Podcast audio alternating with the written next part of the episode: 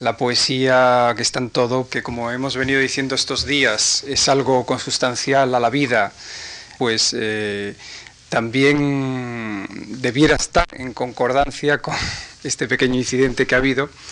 E incluso, como sabe muy bien, pues hay también una poesía mm, así calificada como social, ¿no? Que, que tiene, entre otras, por misión, pues ocuparse, en fin, de los problemas netamente sociales. Pero hoy quisiera, eh, en fin, hablar de la poesía en un sentido eh, amplio. Quisiera también que descendiera un poco el tono de las intervenciones de la semana pasada, que eran intervenciones más específicas, ¿no? Eh, las conferencias sobre Fray Luis y sobre María Zambrano. Incluso verán ustedes que voy Mm, a descender, digamos así, voy a aludir a algunos de los tópicos más gastados en torno a la poesía. Normalmente, eh, fieles pues, a la seriedad o a un extremado rigor, nos acercamos con frecuencia a la poesía desde una óptica eh, muy seca, eh, muy áspera, a la que a veces mm, los lectores no se pueden aproximar. Y por eso me gustaría mm, hacerme algunas preguntas sobre la poesía no ya como género literario, sino mm, como fenómeno del espíritu, que a mi entender también es la poesía. ¿no? Sobre el sentido también de actualidad que tiene o debiera tener la poesía en nuestros días. Establecer, esbozar más bien una teoría que, por supuesto, en modo alguno pues pretende negar o contradecir la idea que los demás tienen sobre este mismo tema. ¿no? Yo creo es obvio que existen tantas eh, eh, poéticas como poetas o tantas poéticas como críticos, incluso si ustedes me apuran, tantas poéticas como lectores de poesía. Poesía y vida han ido, a mi entender, siempre indisolublemente unidas. Hoy, sin embargo, el tiempo crítico, en mutación, quizá amenazador, en el que vivimos, nos ha hecho perder un poco el norte de la palabra poética, es decir, de la palabra nueva, aquella que también debiera contribuir a iluminar el corazón de los humanos. La poesía es para mí, ya lo he dicho, algo más que un género literario, es un, fenómeno que cuando adquiere su dimensión más honda, pensemos por ejemplo en los místicos, pensemos en el Renacimiento, pensemos en el romanticismo, es un fenómeno que se interrelaciona con otras formas del conocimiento, sobre todo con el pensamiento, con la filosofía, pero también eh, con la ciencia y, por supuesto, esto es algo que ya está en los orígenes, con las religiones. Es decir, vemos cómo, eh, de hecho, en los orígenes de la poesía, ya luego me voy a extender sobre ello, es algo consustancial a la religión. Desde los orígenes hasta el romanticismo, sobre todo la mejor poesía, ha tenido siempre un halo de trascendencia, un afán de ir más allá, de remontar la realidad que los ojos ven, para escuchar lo que yo he llamado en algunos textos de poética la segunda realidad. Todo ello a pesar de que en muchos de estos periodos ejemplares, estoy pensando sobre todo en la gran eclosión de la poesía romántica inglesa y alemana. En estos periodos, pues mm, la naturaleza, el gran tema de esa etapa, aparezca como mm, reflejo incluso de un espacio idealizado, mm, de esos amenos eh, campos de la legendaria Edad de Oro. El pasado jueves, al hablar de María Zambrano, recordábamos que ella nos decía que poesía es memoria que guarda la imagen de una edad de oro. Así que a veces también la poesía, en último extremo, nos ofrece esta atmósfera idealizada, a veces esta atmósfera, como recordábamos en esos momentos del romanticismo, eh, que refleja escenas que parecen arrancadas de, un cuadro de, de Poussin, en, el que la naturaleza pues es paraíso y el hombre está dejando todavía de ser un semidios para conocer la fuerza y la condena de las labores agrarias y también de las pasiones. Un proceso que se aprecia muy bien en los comienzos de la teogonía de Siodo y sobre todo en las geórgicas de Virgilio, y que yo me he detenido mm, a analizar en otro lugar. Pero como he comenzado diciendo, hoy la poesía parece estar sometida a los hábitos del tiempo mm, desacralizado que nos ha tocado vivir. Y por supuesto cuando hablo de desacralización no me refiero a un proceso de signo exclusivamente religioso o espiritual. Me refiero, pues, en fin, a lo que todos ustedes saben, que el mundo pues ha ido perdiendo su naturalidad, su ritmo y, en definitiva, mm, su armonía. Cada día pesan menos en el hombre los ritmos naturales de los que mm, dependía un poco la armonía del todo, ¿no? Con frecuencia nos ha sucedido a todos nosotros que acudimos a un espacio, a un lugar de nuestra infancia o de nuestra adolescencia y vemos que, no sé, ahora sentimos cierta insatisfacción porque vemos que a nuestro alrededor todo ha cambiado. Y nosotros mismos nos decimos o incluso nos dicen que, eh, que somos nosotros los que hemos cambiado, que la realidad es la misma de siempre, que nada cambia y que somos nosotros los que cambiamos. Y entonces al cambiar idealizamos aquella infancia, idealizamos aquella adolescencia, pero lo cierto, nos dicen esto, pero sabemos muy bien que las cosas mm, han cambiado, que hubo árboles que antes no había, que las fuentes eh, están dejando de manar porque acaban con ellas las perforaciones. Eh, vemos que, en fin, los seculares hábitos y ritmos de una sociedad que, en fin, que era una sociedad que en lo bueno y en lo malo venía desde el neolítico, ¿no? Pues esos ritmos y esos hábitos se han quebrado, ¿no? Ya digo que para bien y para mal. Esta, esta puntualización mía, por supuesto, no quiere decir que esté contra la idea de progreso, ni aspire, en fin, a, un utópico regreso a, a, un pasado no menos utópico, ¿no?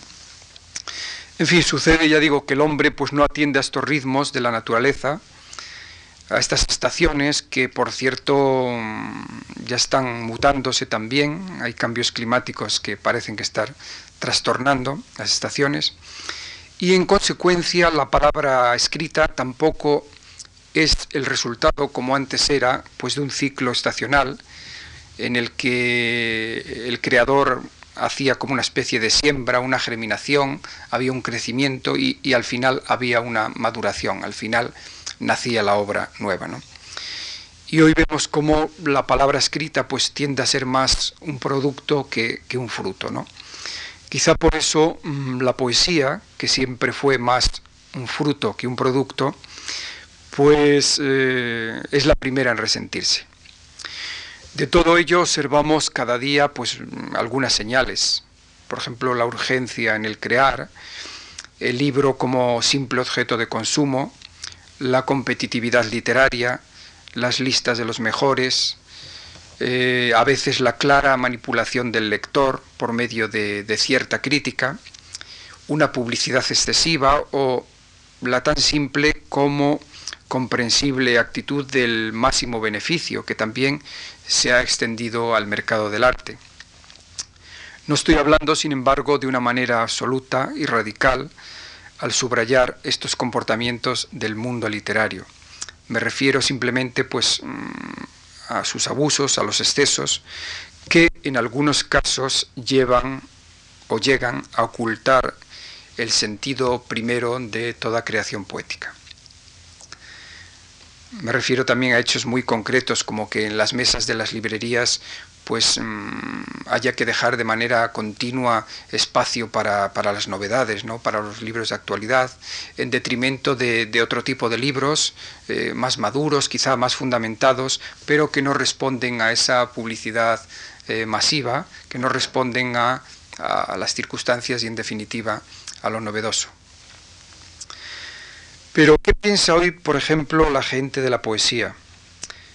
Me refiero a que si ahora quizá preguntara a ustedes o, preguntáramos en general a la gente en las calles de Madrid, a cualquier persona anónima, por la razón de ser de la poesía, seguramente nos encontraríamos con las más variadas y tópicas respuestas. Yo quisiera, sin embargo, desentrañar dentro de esa variedad tópica de las respuestas, algunas verdades, extraer un poco de luz con el fin de acercarles hoy a la poesía que hay en la vida o a la vida que hay en la poesía. Si hacemos normalmente la pregunta ¿qué es la poesía?, seguramente obtendríamos una respuesta de este tipo. Escribir poesía exige, me estoy refiriendo claro a una persona anónima, no una persona especializada, ¿no? Entonces probable, lo más seguro que nos dijeran que escribir poesía es algo que exige cierta destreza, es un don que tienen unas personas y otros no, y es una labor que en el fondo tiene algo de, juego, ¿no? algo de crucigrama que, hay que resolver. En definitiva, la poesía es una especie de prueba. Habría, sin embargo, pues otras personas que eh, nos dirían, sí, yo escribí poesía, escribí sobre todo poesía en mi adolescencia, cuando era joven, pero mm, ahora ya no, no hago estas cosas o, hago otras. Esta opinión, que a veces también compartimos los mismos escritores, ¿no? que o los que seguimos escribiendo poesía, esta opinión de unir la poesía a la adolescencia pone de relieve mm, este dato significativo, ¿no? que parece haber determinadas épocas en las que el ser humano está más cerca de la poesía, tiene una mayor facilidad bien para escribirla o bien para sentirla. Luego, esta es la verdadera razón de fondo se deja de escribir poesía porque mm, no es nada fácil, quizá, mantener la tensión creadora durante toda una vida, la tensión creadora que este texto reducido que es el poema pues exige. ¿no?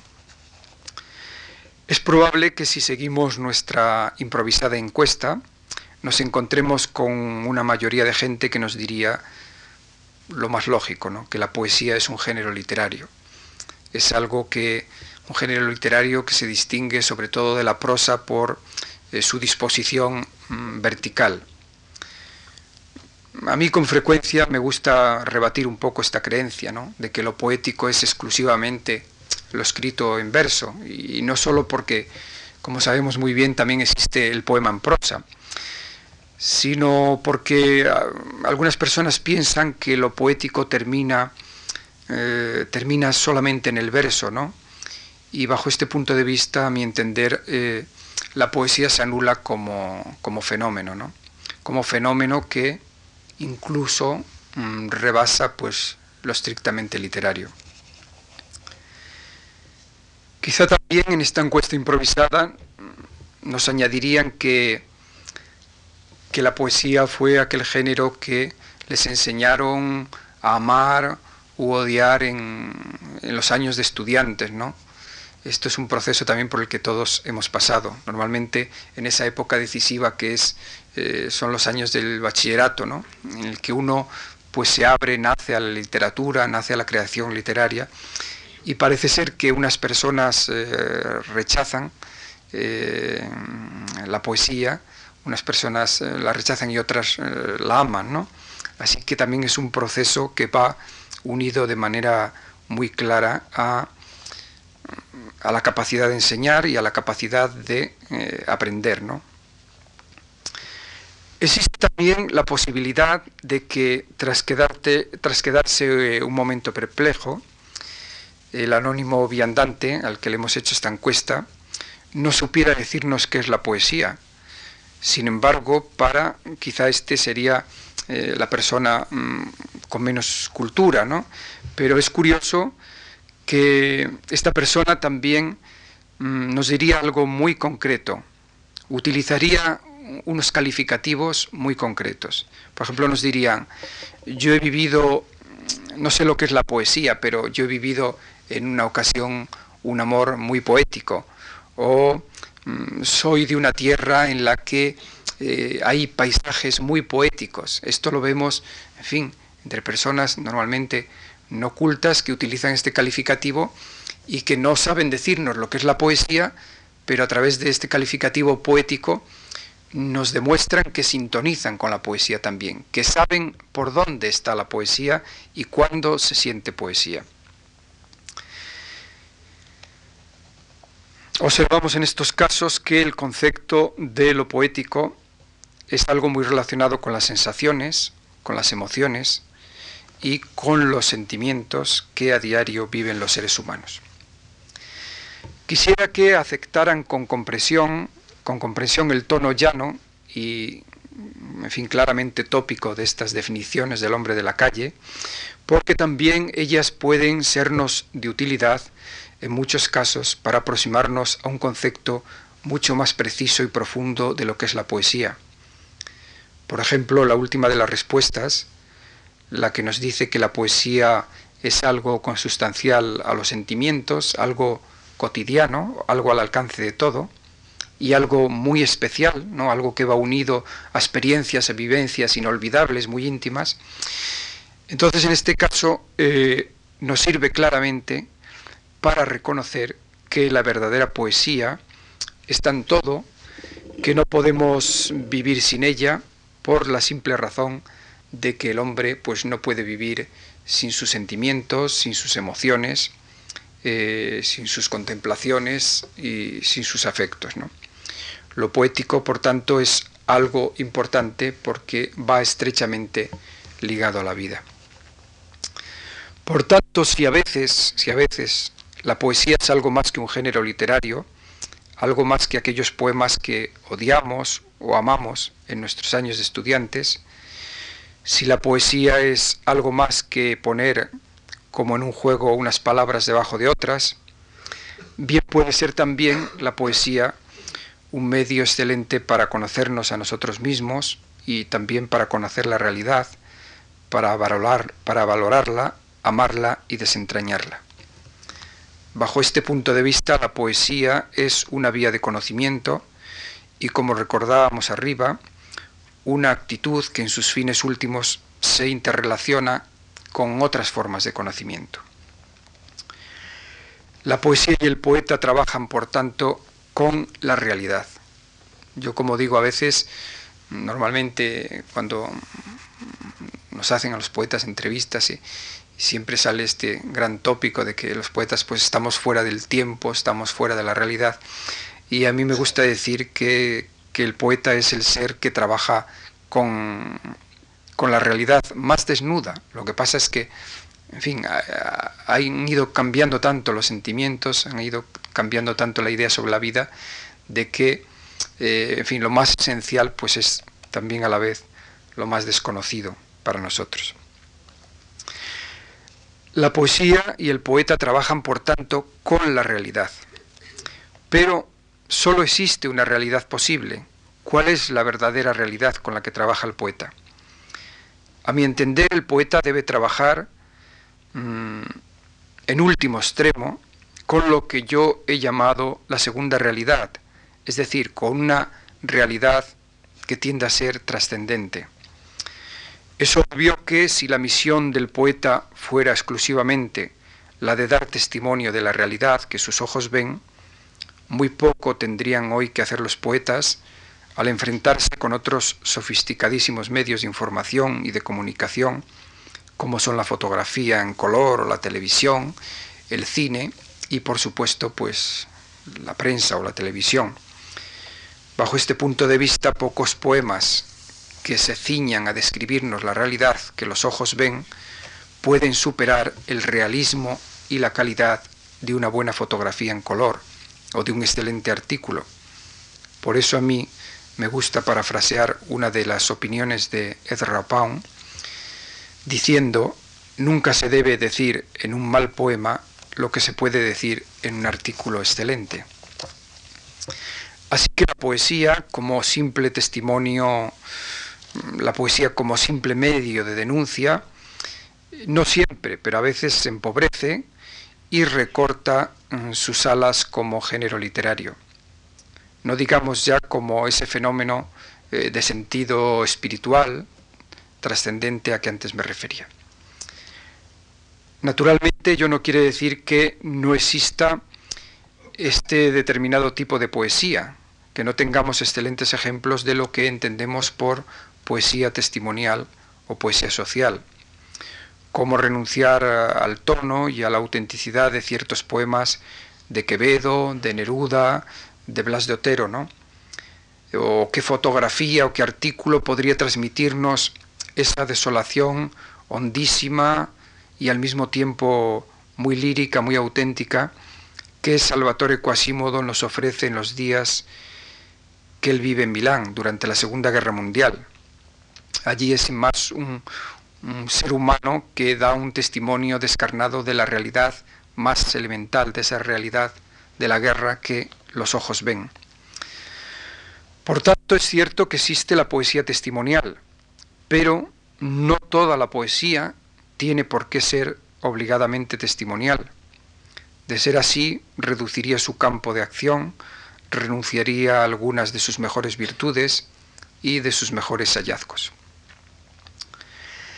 La duda de si la poesía debe o no debe jugar un papel exclusivamente testimonial, social, nos lleva a otra pregunta que con frecuencia es motivo de polémica.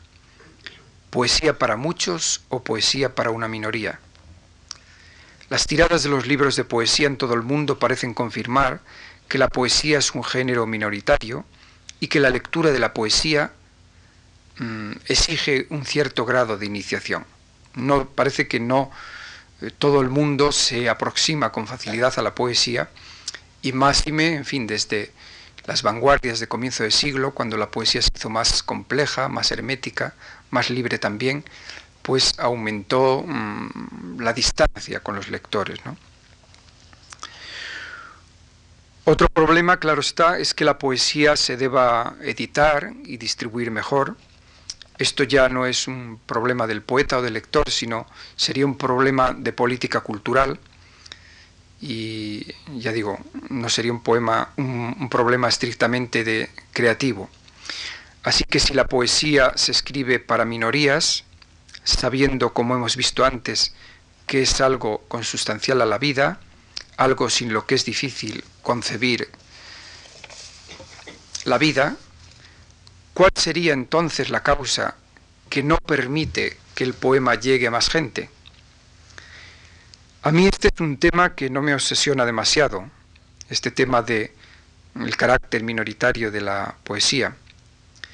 Pienso que el que un día haya más lectores de poesía mm, depende mucho de que se nos haga amar la poesía con placer. Aquí me parece que está un poco la clave de esta cuestión.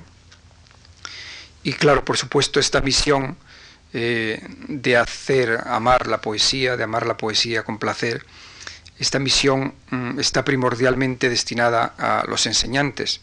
En fin, no solo aquellos que trabajan con alumnos, pues que ya sienten una inclinación vocacional o hacia lo literario. Yo creo que es muy importante también hacer amar, amar la poesía desde las primeras letras y por supuesto en esos años mm, de la enseñanza media, a que antes me refería, eh, y que quizás son la etapa más crítica, más crítica para todo futuro lector. Sabemos muy bien también que, el lector no solo nace en esos años el creador en la adolescencia, sino que también nace el lector. Y que normalmente si uno eh, no sale lector de la adolescencia, pues mm, casi seguro que mm, ya no amará la lectura. Así que eh, está ese papel clave de, de la enseñanza y del aprendizaje. El poeta Joseph Brodsky, Premio Nobel de Literatura en 1987, ha escrito no hace mucho un largo artículo lleno de humor y de desparpajo en torno al carácter minoritario de la poesía. En fin, todo el afán de este artículo parece dirigirse a aumentar ese 1% de la población mundial que solo lee poesía. Vender los libros de poemas en los supermercados a módico precio y en tiradas masivas, o bajar los impuestos a los que leen libros, y hay una tercera, eh, en fin, una tercera cosa que él propugna, sobre todo potenciar la lectura en los medios universitarios, son las tres radicales medidas que Bronsky propone. Todo sea porque el analfabetismo, dice él, no se ha sustituido por el televisismo, competencia esta, la de la imagen, con una influencia tremenda sobre los niños que ya nadie cuestiona. Yo desde luego dudo mucho de la utilidad de las medidas de Bronsky, pero sí coincido con él, sobre todo con las dos primeras, aunque también sería muy interesante ¿no? desgrabar por leer. Eh, pero sí coincido con él en el concepto que él tiene de lo poético como forma eh, suprema de expresión humana en toda cultura. La poesía, nos dice, no es una forma de entretenimiento y en cierto sentido ni siquiera es una forma de arte, sino una meta antropológica y genética, nuestro faro lingüístico y de evolución. Se lo repito porque me parece que es una definición muy ambiciosa y muy significativa. ¿no? La poesía como meta antropológica y genética, nuestro faro lingüístico y de evolución. Yo estoy muy satisfecho de que Brodsky tenga tan alto concepto de la poesía. Sin embargo, no sería lo más justo hacernos con gran modestia esta pregunta. ¿Por qué tendría que venderse la poesía más de lo que se vende? Me refiero a que el acto impulso libre de escribir en la cuartilla en blanco es eh, en sus inicios desinteresado. En principio el poeta solo pretende decir lo que expresa su ánimo, si es que éste algo dice, como nos recordaba Machado. Naturalmente, llegados a este punto, también hay que aclarar que nada tiene que ver el tópico y originario mm, desinterés, digamos así, económico del escritor con su situación social, que por supuesto debe ser justa, con que lleve una vida digna y socialmente reconocida, y con que en las instituciones pues se potencie su papel, que está siempre, por supuesto, del lado de la cultura, y que como también afirmaba Bronsky, sea, mm, ya lo hemos dicho, meta y faro lingüístico en su sociedad. ¿Qué lejos queda esta actitud radical y consciente frente a la poesía de las de esta actitud del radical de las de otras personas, las cuales, eh, en fin, quizá atemorizados sin duda por el viejo tópico del escritor desposeído, no dudan incluso en negar su condición de poetas. Nos encontramos con la paradoja de que hay personas que escriben versos, luchan incluso desesperadamente porque estos sean reconocidos, incluso a veces hasta hacen lo posible porque los versos de los demás eh, no salgan a la luz, y sin embargo dudan de su condición de poetas, se reconocen públicamente como no poetas. ¿Acaso les amedrenta la blancura, la desposesión de la cuartilla en blanco, el vacío que tal actitud comporta frente a la vida? Así que, reconocida o no, dirigida a muchos o dirigida a pocos, la auténtica poesía trabaja con una realidad trascendida. La palabra en el poema no es una palabra cualquiera que el lector usa, lee y luego tira, ¿no? sino que es la palabra nueva por excelencia. Determinados versos de Dante, de Góngora, de García Lorca, no están escritos con el lenguaje que utilizamos a diario. Y al mismo tiempo, aquí radica el milagro de la poesía, sí están escritos con un lenguaje cotidiano. Me refiero a que además en esos versos el conjunto de palabras tiene una atmósfera, una intensidad, una verdad y una belleza que son realmente nuevas y por eso son obras de arte. Por tanto, en el poema la palabra debe tener, como Pound nos sugería en brillante expresión, un voltaje. El poema es lenguaje con voltaje, ¿no? En el poema la palabra tiene que ser nueva porque si no, el poema no tiene validez como tal poema. Se nos desharía debajo de los ojos. Yo siempre recomiendo mm, hacer una modesta prueba con aquellos poemas de cuya utilidad o de cuya autenticidad dudemos. Una prueba muy simple, basta poner un verso detrás de otro, es decir, poner el poema en prosa, y si tras esta operación el texto ha perdido su intensidad, su ritmo, lo que Pound llamaba su voltaje, quiere decir que estamos ante un texto fallido, o en cualquier caso ante un texto de dudosa autenticidad poética. Así que incluso en el mismo poema en prosa eh, tiene que haber ese ritmo, tiene que haber esa intensidad y tiene que haber ese voltaje de la palabra que diferencia el poema de la prosa. En el poema hay otros componentes, el ritmo que, acabo de, de nombrar, por supuesto, es uno de los más poderosos. Hay otros componentes que determinan lo que tiene o no tiene altura poética. Debe tener el poema su ritmo, su música y también sus imágenes que desdoblan, que irisan, que enriquecen la realidad poemática. Forma y contenido nacen de una manera equilibrada y una es consustancial al otro. De aquí también el hecho de que resulten fallidos aquellos poemas, tanto aquellos poemas en los que la forma devora al contenido, como los que el contenido mm, mata o anula a la forma. La definición que atrás hemos recogido de Bronsky nos lleva sin duda a otras definiciones que se han dado de la poesía, porque es obvio que el verdadero concepto de la poesía se halla equidistante tanto de los que la deshumanizan como de los que la niegan. Hay poetas que niegan su condición de poetas y hay poetas que consideran a la poesía, acaso porque viven obsesionados por las listas de los libros más vendidos, como un género agotado. Si de Homero a nuestros días, a lo largo de los siglos, la poesía ha sido algo consustancial al ser humano, ¿cómo podemos atrevernos a decir hoy que la poesía está agotada, que la poesía está acabada. En realidad, en fin, mm, tanto si son poetas, los que ironizan, como si son lectores, eh, tienen muy poca fe en lo que hacen o en lo que leen, o desconocen simplemente cuál es, cuál ha sido la misión, la trascendencia de la poesía en las distintas civilizaciones.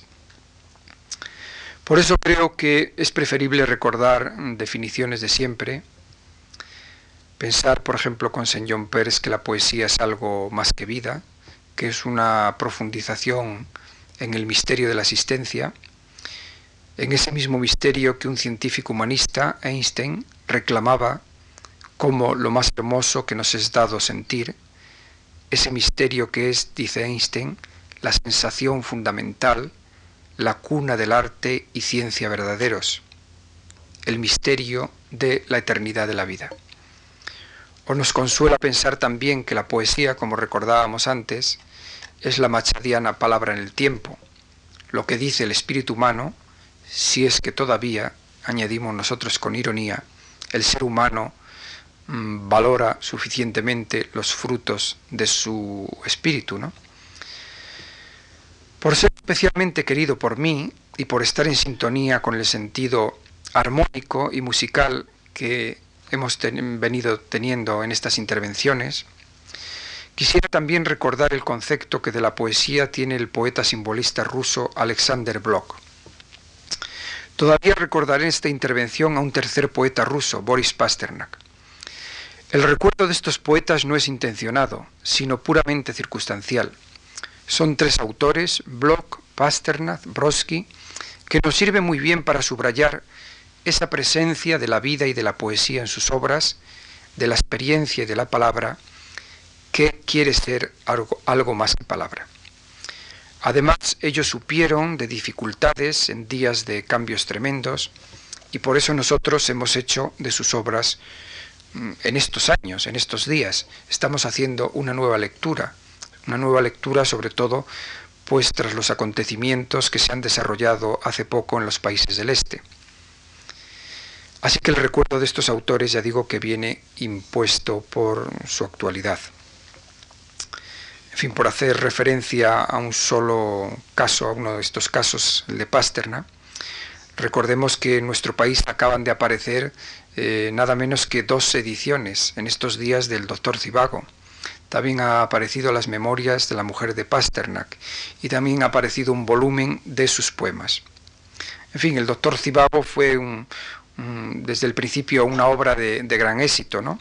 Y una obra muy editada, pero, en fin, esta publicación a la vez de dos ediciones es sorprendente y solo puede responder pues a esa ley del mercado a que antes me refería. Bloch fue un autor en el que vida y obra fueron también muy infundidas, un autor que no ignora los hechos de su tiempo, que comienza adoptando actitudes revolucionarias, que prueba el sabor amargo de la decepción que ésta le produce y que acaba buscando una vía de conocimiento interior en los últimos años de su vida. Bloch hace de la armonía la palabra clave de su poética en la medida en que la armonía tiene tres misiones. En primer lugar, liberar a los sonidos del elemento original e informe en que residen. La segunda tarea consiste en dotar de armonía a estos sonidos, dándoles una forma literaria. Y la tercera es introducir esta armonía en el mundo exterior. Aquí volvemos a encontrarnos con la representación del esquema órfico pitagórico recogido por Fray Luis de León y por Antonio Machado en aquel poema de Soledades que yo recordaba el jueves. La música, volvemos a encontrarnos con la música olvidada, la música callada, la música, decía Machado, del sembrador de estrellas, y esa música que Bloch llama informe, ¿no? Esa música que debe ser armonizada a través de la palabra y luego ser convertida en poema. Así que la melodía de la lira inmensa machadiana es recogida por el poeta, quien a su vez, al leer el poema, devuelve esa misma música al espacio, vuelve otra vez a sembrar armonía. El poeta devuelve la música, aunque solo sea a través, dice Machado, de unas pocas palabras verdaderas. En uno de sus excepcionales ensayos, La misión del poeta, muestra esa alta exigencia para la palabra poética que es, nos dice Bloch, la que pone a prueba el corazón del hombre. La palabra poética es la que pone a prueba el corazón del hombre. Y coincide con algunas de las ideas de María Zambrano que recordábamos el pasado jueves, en el sentido de que toda creación exige un renacimiento, un nacer para fortalecerse y familiarizarse con el caos original. Es de esta desposesión, de esta naturaleza frente al todo, de la que el poeta debe extraer su palabra. Es también el momento en que esa palabra poética choca con la palabra común y con la palabra utilizada interesadamente. Esas palabras que en muchos casos acaba matando al propio poeta.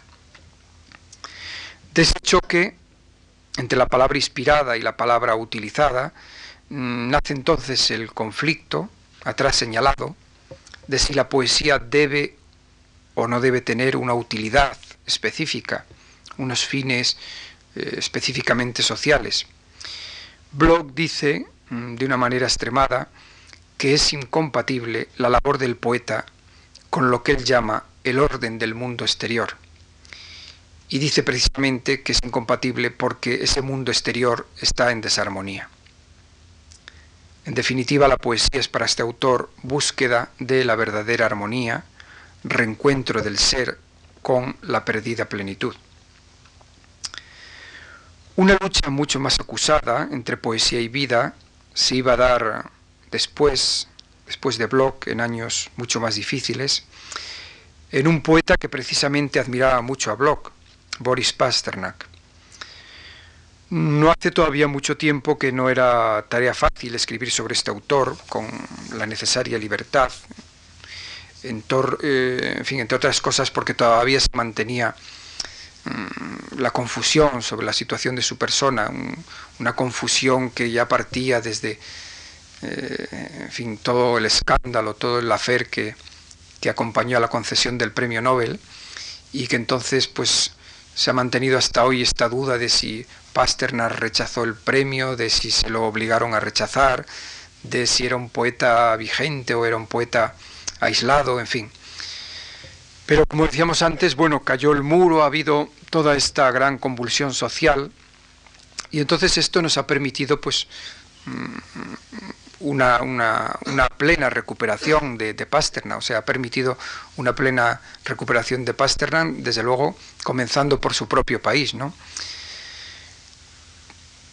También él como blog comienza compartiendo los ideales revolucionarios. Mm, en su caso, mm, estos ideales mm, tenían su raíz pues en un sentido, en un cristianismo evangélico, auténtico, eh, solidario, un cristianismo que buscaba la justicia social, que buscaba la solidaridad. Y naturalmente eh, él acaba renunciando a estos ideales, entre otras razones porque eh, en fin, el ambiente se le hace irrespirable en todos los sentidos y comienza mm, a darse cuenta de que mm, en fin, se está tentando contra mm, ya la más elemental libertad de, ser, de vivir, y por supuesto contra la más elemental libertad de crear. Los tiranos, escribirá el doctor Cibago, son como locomotoras salidas de sus carriles. Ellos, veodos del presente histórico, no reconocen la palabra con sentido eterno. Y sin embargo, paradójicamente, sí comprenden que la poesía, incluso aquella de tono menos comprometido, suele ser peligrosa para el poder, para todo tipo de poder. Quizá por eso el propio Stalin escribió en el margen de un informe policial sobre Pasternak la siguiente frase, no toquéis a este habitante de los cielos. Así que la subterránea lucha entre poeta y poder fue terrible en este caso, y todavía no sabemos muy bien cómo Pasternak pudo superar la prueba de la que no pudieron escapar, en fin, incluso su mujer o familiares o amigos. Eh, se ha dado también otra razón. Se dice que Pasternak fue el autor de una antología de, de poetas georgianos. En fin, Stalin era georgiano y entonces se dice que bueno, que en el subconsciente de Stalin había este afecto así indirecto hacia Pasternak por haber sido, eh, haberse preocupado de la poesía georgiana. Yo creo que, que había esta otra razón más, más profunda, ¿no? de, que, de que en Pasternak eh, se daba un poeta muy especial y que entonces no había que, no había que tocarle, en fin, no había que destruirle, porque tocarle sí que le tocaron. ¿Acaso en esta frase escrita sobre ese informe policial habrá que encontrar, ya digo, mm, la salvación de Pasternak, de su relativa salvación, pues eh, ya digo que fue obligado a renunciar al premio Nobel de literatura y pronto pues eh, moriría, ¿no? También es sorprendente, ¿no? Mm, y resulta curioso o chistoso que Stalin recuerde a los cielos como lo recordaba Platón, recordamos aquella frase del comienzo de uno de sus diálogos, que recuerde a los cielos y al mensaje de los cielos al hablar del poeta, ¿no? Así que Pasternak comenzó prestando atención a la historia y a la vida para acabar centrándose exclusivamente en la vida. En la vida, claro está, en la poesía. Su conciencia lírica es sin más la conciencia del ser humano frente a todo tipo de poder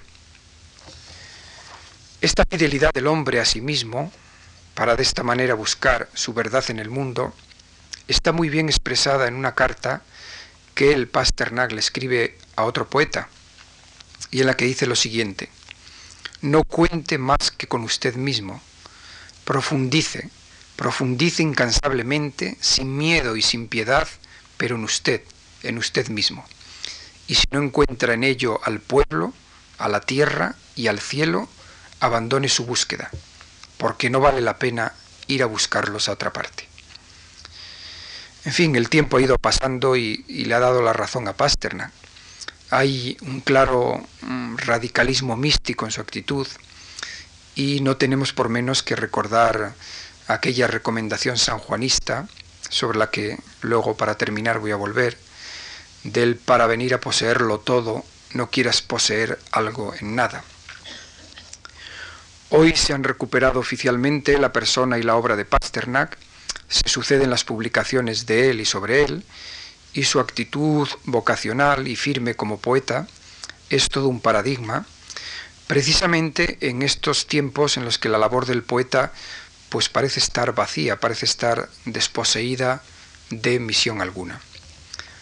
Escribir poesía hoy parece ser esa diestra práctica, algo parecido a, la resolución de, de un crucigrama, como comenzábamos recordando, una labor mm, que indica cierta destreza y que unos seres pues ejercen con más destreza que otros. Por eso es necesario señalar esa proximidad de Pasternak en su poesía a la conciencia de vivir y de ahí el carácter totalmente autobiográfico de su novela y también de ahí el que comprendamos muy bien la afirmación de Gorky, quien nos dijo muy tempranamente, cuando incluso Pasternak comenzaba a escribir, que en él, en Pasternak, encontramos la voz de un verdadero poeta y de un poeta social en el mejor y más profundo sentido de la palabra. Naturalmente, no vamos a detenernos en este calificativo de social sobre el que existen otros significados. Yo ahora recuerdo también el significado que tiene la palabra social en el título de un libro que precisamente publicó la Fundación Juan Marc, Función Social de la Poesía, de Ricardo Molina. Un libro extraordinario, en fin, como extraordinario era el poeta que lo escribió, y a decir verdad al que no se le ha hecho mucha justicia pero uno se sorprende ante este título, Función Social de la Poesía, que precisamente nace en los años en que se hacía, que se escribía poesía social, y que claro, cuando uno abre y lee, ve que para eh, Ricardo Molina eh, la poesía social era otra cosa. Y en una carta a su traductora francesa, Pasternak había fijado sus prioridades, los temas que no eran nuevos, pero que han sido constantes en los poetas de todos los tiempos. La divinidad, la mujer, la naturaleza, la vocación, la muerte. Y es que el arte, añade él, está constantemente ocupado en dos cosas, en meditar incansablemente sobre la muerte y al hacerlo, crear incansablemente la vida. Valorar el espíritu, esa segunda realidad que está detrás de la realidad, recuperar la interioridad del hombre y con ello su libertad creadora. El ejemplo de Pasternak no es en verdad, nos es en verdad de gran utilidad en estos momentos. Aunque aparentemente nos parezca todo lo contrario, yo creo que no son malas las perspectivas que se nos ofrecen para un mundo más cerca del arte, de lo interior y en definitiva de la poesía. Es otra de las preguntas a las que con frecuencia tenemos que responder los poetas, si son buenos estos tiempos para la lírica. Así que yo creo que, mm, aunque con un sentido de gravedad y con un sentido de gran responsabilidad, mm, el futuro es prometedor para la lírica, es prometedor para la poesía. En primer lugar, por la cuenta que le tiene a la propia humanidad. Es decir, si verdaderamente la humanidad desea salir de ese alocado desarrollo, de ese exceso de tecnología, eh, del saqueo de la naturaleza y de las contaminaciones de todo tipo, pues tendrá mm, que tener presente eh, el espíritu humano, la interioridad del hombre. Y en segundo lugar, porque, como hemos venido señalando de manera reiterativa, a lo largo de no solo de esta intervención, sino de las de la pasada semana, la vida del espíritu y por extensión la de la poesía son algo consustancial al ser humano. Y tenemos más indicios de que se avecinan prometedores tiempos para un mundo de sentido más interiorizado y menos dirigido, al observar la convergencia que se está dando entre ciertas formas de pensamiento y algunas ciencias, como la psicología, la biología y sobre todo la física. Convergencia hacia la plotiniana idea de unidad, es decir, hacia la contemplación del mundo como un todo en el que cada parte se interrelaciona mm, de una forma clara, hasta el punto de que incluso los más pequeños hechos ejercen su influencia sobre los más grandes. Y esto mm, lo apreciamos de una manera muy clara, mm, en fin, con los problemas de contaminación que hoy tiene el planeta, ¿no? Eh, cuando nos dicen que un aerosol puede poner en peligro la capa de ozono y, en consecuencia puede poner, en peligro la existencia, mm, en fin, recapacitamos sobre este hecho de que lo más nimio influye en, lo más grande y que por tanto todo se interrelaciona y que existe en el planeta una unidad que hay que respetar, ¿no? Hay que respetar y hacia la que hay que ser fieles y estar atentos. Así que aquí proviene esta convergencia entre actitudes científicas e incluso actitudes místicas, mundos que en apariencia pues les parecerán diferentes y distantes. La falta de una visión global de la naturaleza ha llevado a la ciencia a una dirección mecanicista, reduccionista, analítica, de la que han nacido mm, no pocos excesos y riesgos. Todo fluye y confluye pues dentro de una unidad, como nos han recordado los pensadores más despiertos de todos los tiempos. En definitiva, se trataría de que la poesía volviera a recuperar, si no todo el papel, una parte del papel que siempre tuvo en el corazón de los seres humanos, que la poesía no esté desposeída del sentido que tuvo en los orígenes, pues ella casi nació al mismo tiempo que el lenguaje, que los sonidos articulados. Como nos recordó Miguel Ángel Asturias en uno de sus poemas, la poesía nació repitiendo sonidos, voces, semillas, asombros de la naturaleza. Naturalmente, como he dicho antes, no pretendo idealizar el tema, como a veces también me acusan pues mis amigos o algunos críticos. No trato eh, de idealizar el fenómeno de la creación poética, ni de subrayar, como Robert Grave nos recuerda al comienzo de La diosa blanca, que el poeta ya no ocupa, como en las sociedades antiguas, un lugar preferente al lado del príncipe, junto al herrero y el sacerdote, ¿no? sino simplemente de explicar la crisis que padece este género y al mismo tiempo pues la crisis que padece nuestra sociedad de finales del siglo XX. En el mismo sentido ha opinado Octavio Paz cuando en el Congreso de Intelectuales y Artistas celebrado hace algunos años en Valencia, nos recordó que hoy la poesía está en las catacumbas, pero también nos conviene recordar que, bueno, que la poesía pues siempre estuvo en las catacumbas y en este sentido siempre fue algo revolucionario y que por supuesto pues de las catacumbas mm, han surgido mm, no pocas revoluciones, ¿no? Poesía para pocos, pero también actitud poética frente a la realidad de muchos. Me refiero a que casi todos los seres humanos viven para hacerse preguntas, viven dudando, viven sin saber lo suficiente. También entre las misiones de la poesía se encuentra la de responder a las preguntas de siempre, a las dudas del hombre. Todos los humanos sabemos que hay momentos en la existencia en los que el hombre se ve obligado a expresar grandes preguntas y a buscar graves respuestas para ellas.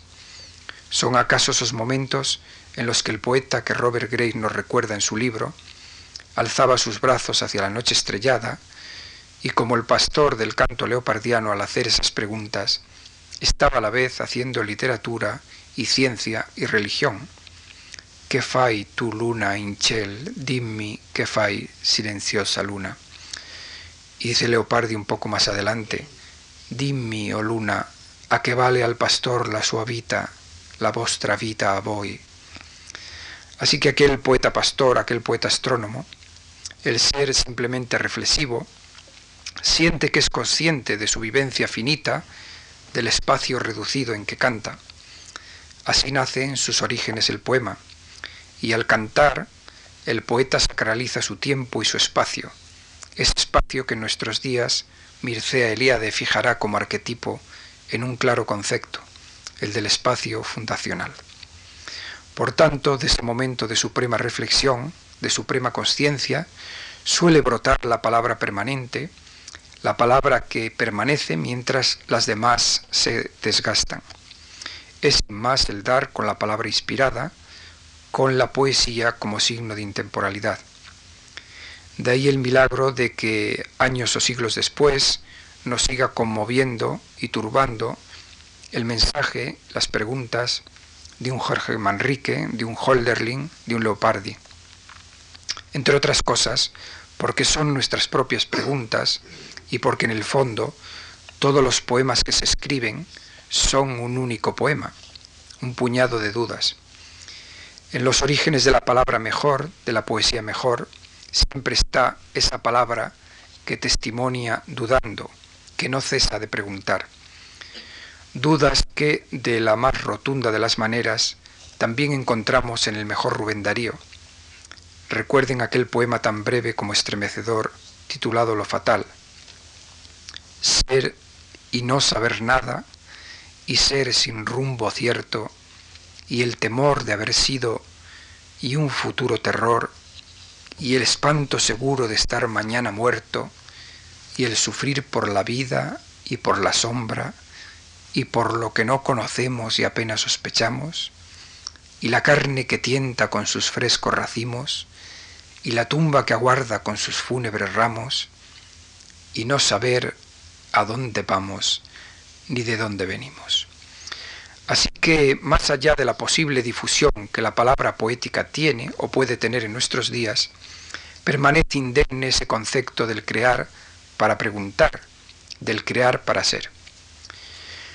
La poesía fue quizá incluso anterior a la razón y a la vez en sus orígenes pues fue, mm, como decía Miguel Ángel Asturias, muchas cosas, fue imprecación, fue canto, fue plegaria, fue ensalmo, la poesía considerada sobre todo como actitud desinteresada del hombre frente a la vida. También poesía como contemplación, es decir, como aquel templarse con el mundo que nos pedía Fray Luis de León. La poesía como un don y como un consuelo, palabra por excelencia, creación por excelencia. Pues poetizar no es en el fondo otra cosa que nombrar. Y el poeta nombra sobre todo con verdad y belleza porque se sabe perecedero. Nombra para neutralizar toda muerte. De ahí que deseemos todavía para los poetas aquel sentido que se expresaba en un anónimo poema escrito hace ya muchos siglos a orillas del Nilo. Los nombres de los poetas durarán eternamente, aunque hayan desaparecido ellos y haya acabado el tiempo de su vida y su posteridad sea olvidada. No construyeron pirámides de bronce ni estelas de hierro. El polvo cubrió sus estelas, sus alcobas fueron olvidadas, pero su nombre es pronunciado a causa de los libros que escribieron simplemente porque son bellos. Y queda, en fin, y ya termino, otra actitud frente a la poesía, la de aquellos que buscan a través de la palabra poética el silencio. Quizás sepan ustedes que incluso se ha llegado a hablar en nuestros días de una poética del silencio. Yo no sé muy bien si con ella se desea expresar lo que yo aquí deseo expresar. Quizá al hablar de poética del silencio se esté hablando sobre todo de una poesía que tiende a la síntesis, a la levedad, una poesía muy limitada en sus recursos formales. No, yo me refiero a una poesía que busca el silencio como lo busca el místico, por simple afán de plenitud. Un silencio, claro está, que a la vez lo dice todo. Un silencio sonoro, una música callada, un vacío lleno. Volvemos otra vez al poema escrito en la cuartilla en blanco, que a fin de cuentas, pues quizás sea el mejor poema. Acudamos a la llamada de ese silencio pleno y escuchemos a Juan de la Cruz en uno de esos poemas que los estudiosos suelen reconocer como menores, pero que, como ya he señalado, a mí me parece que representa el centro de su capacidad, de la capacidad de este autor, tanto para lo místico como para lo poético, para aquel espíritu concorde y armonioso que días pasados reconocíamos en Fray Luis. Versos que expresan de manera sublime esa sensación en el límite del sentir y del razonar. Entréme donde no supe y quedéme no sabiendo toda ciencia trascendiendo. Yo no supe dónde entraba, pero cuando allí me vi, sin saber dónde me estaba, grandes cosas entendí. que me quedé no sabiendo, toda ciencia trascendiendo.